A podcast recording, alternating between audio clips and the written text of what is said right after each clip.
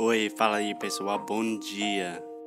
Você está escutando o Inglês no Inglês no Rádio.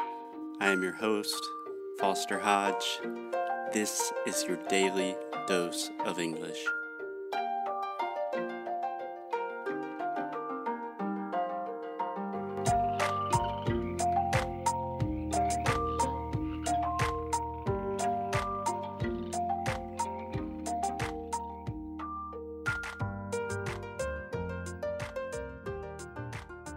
Hello, hello, hey Brazilians, and anyone else who may be listening. And hey Alexia, how are you doing, Alexia? Hello. What's up? I'm fine. What about you? I am doing pretty good, pretty good. Can't complain. Um, Nice. Yeah, doing all right. Everything good with you? Yes. Cool. Cool, awesome. I know you're a little bit sick. You kind of have a cold, but Alexia's a champion, so she's trying not to talk about it. No, I was complaining to you after this, so I'm I'm okay right now. Yeah, you can complain privately. okay, Alexia, today I want to talk about something that scares all of my students. Do you know what it is? I have no idea because there are a lot of scary things in English. Yeah, yeah, I agree. Um, it, okay, I disagree, but that is a different issue. So today we are going to talk about dun, dun, dun, the present perfect. Mm.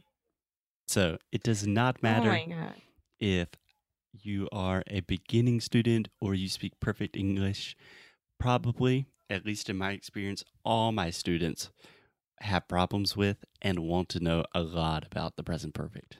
Yes. In both cases, it does not make sense for me. Like if you're just starting and they're like, Oi, eu não, não falo inglês, eu falo um pouco, um básico, mas não entendo o presente perfeito. É tipo, pô, cara, então calma, né?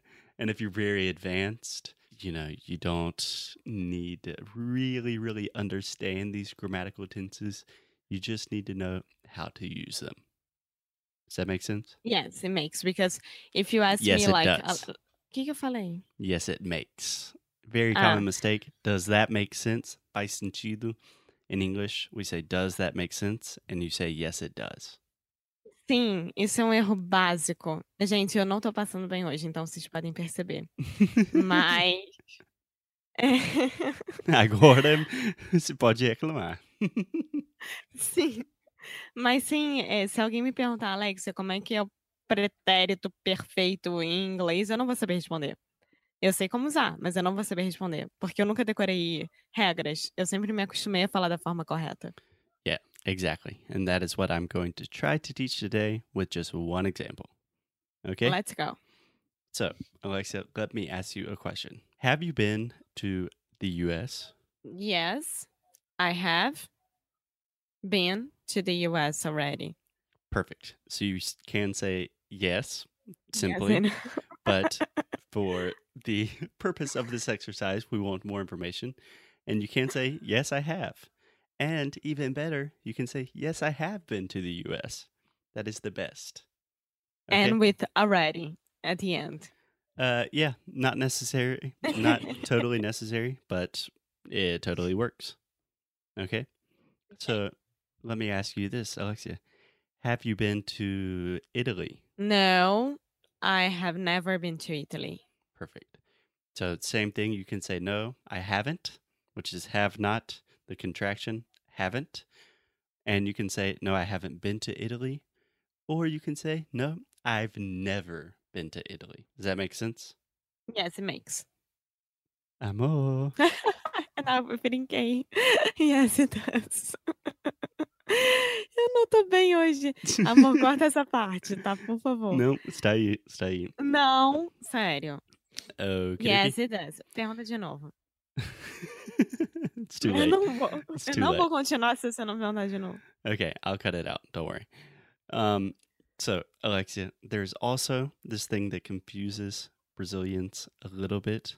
So first, we were just talking about se já conhece um lugar, né? É a mesma coisa. So many of my students say, "Ah, do you know Rio?" And that question for English speakers is very confusing because when you talk about knowing a place, it's like you really know a place.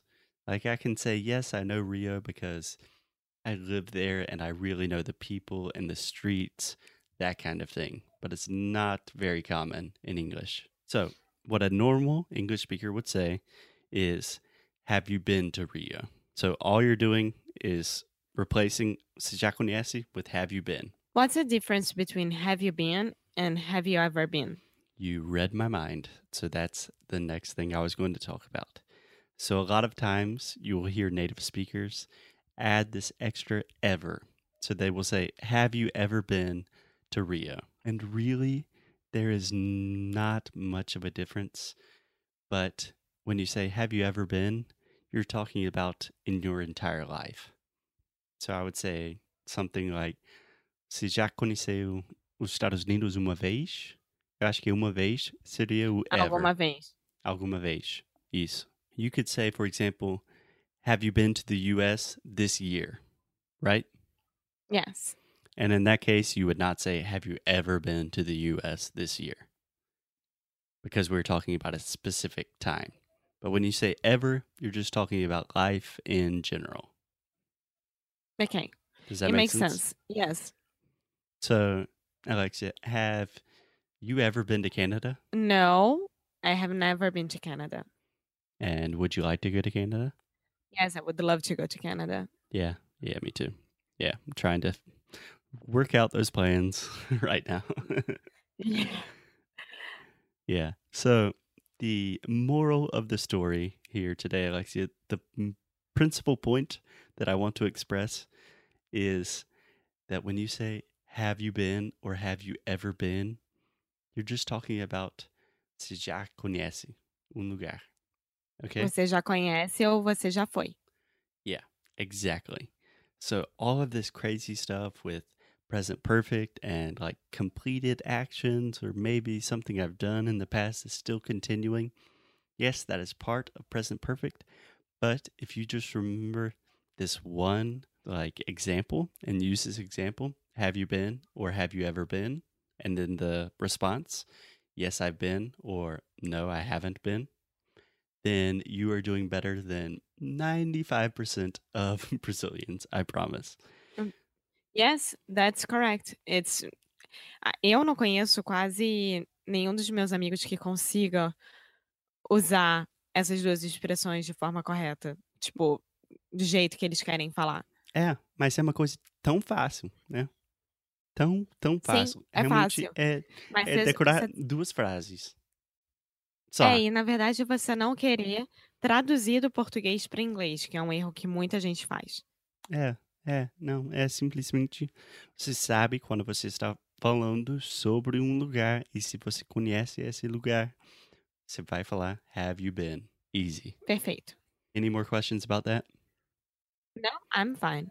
Cool. So we will talk more about the present perfect with more examples in different ep- episodes, but I think that is plenty. That is enough for today. What do you think?